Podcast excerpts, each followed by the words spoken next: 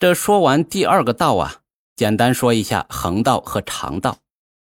其实不管是横还是长，现在大家基本解读为自然存在的那个天之道。长道字面解释可以说是通常的那个道，也就是说真实的道。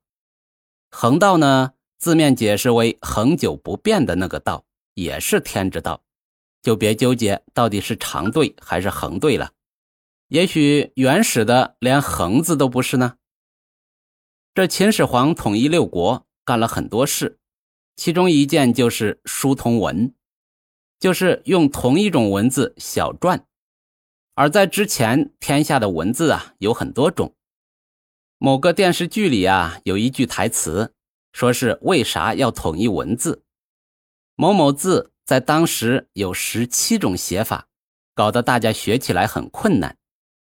那两百多年前，老子那个年代，文字的种类是不是有更多？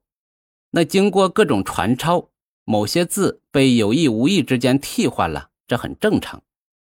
总结各家之言，我是这样理解这句话的：天之道啊，是无所不包的。如果从哲学的角度来理解，天之道是可以解释万物的，它并不是一个恒久不变的固定的形态。固定的规则，作为人能够理解到的、能够体会到的，或者说能够说出来的，即使没有理解错，那也只是真实的天之道的一部分而已，都不是道的全部。作为咱们这些学道之人呢，在尽量理解的基础上，尽量的去遵循大多数人理解的天之道来经营自己的生活就足够了，不要执着于。这天知道，它到底是啥？老子到底想让我们做啥？这一执着就坏了。道德经啊，不但不能引导咱们的生活，甚至可能会影响咱们的生活。中国现在的教育体制有不少的问题，因为各种原因，从小学到大学都是知识化教学，就像工厂的流水线一样，培养出来的孩子都差不多。那作为个人，咱们没有能力改变教育体制，能够做的呢，就是别指望把教育孩子全部都扔给老师。过去的老师啊，可以说是传道授业解惑，那现在的老师呢，只能基本上变成主要是授业教知识了。如果是班主任，那在经历之内顺便的传点做人之道，他也是对所有孩子统一答案的。老师负责教授知识，家长负责教孩子怎么成为一个合格的人，这就是眼下的分工。老师讲啊，怎么当父母都没有学过，于是呢，就看周围人怎么教孩子，自己跟着学。好学一点的还会跟别人交流心得，那不好学的呀，就只要结果。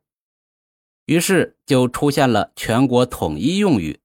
你看那谁谁谁，有比学习的，有比礼貌的，有比身体素质的，反正啊，就是拿别人的强项来 PK 自己孩子的弱项，美其名曰激发一下孩子成长的动力，实际上啊，给孩子增加了无限的压力，这孩子心里苦啊！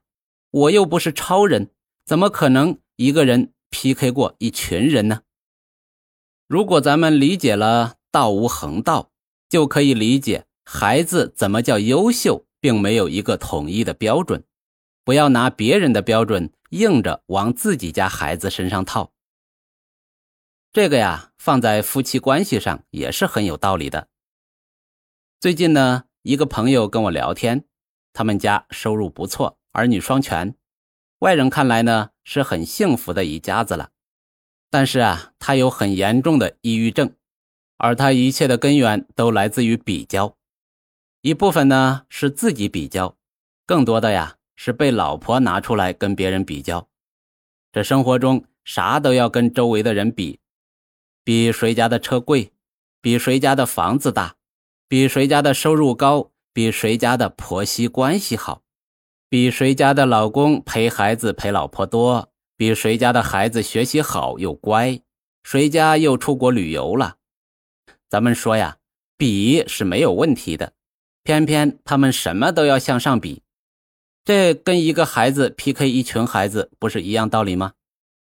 从男人的视角上啊，有一句话：这抱起砖头没有办法抱你，这放下砖头呢又没有办法养你，这很现实也很无奈。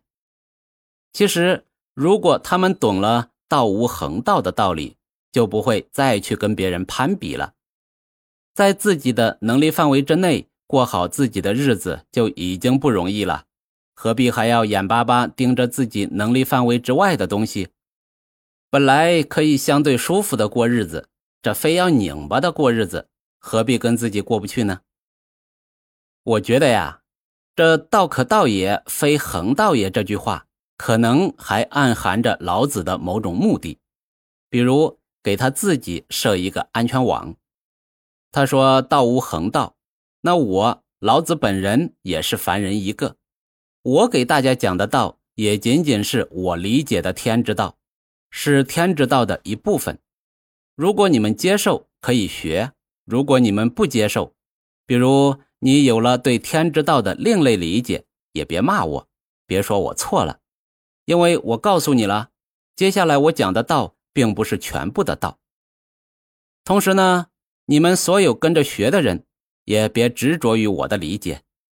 我理解的东西，你们不一定理解，不是说你能力不行，或许呢，换一种方式你就理解了呢。所以呀，别太执着哈。这个说法呀，纯属个人的意向，您呢，全切一听，一笑了之吧。好了。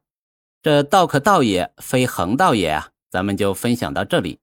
下一期呢，咱们分享名可名也，非恒名也。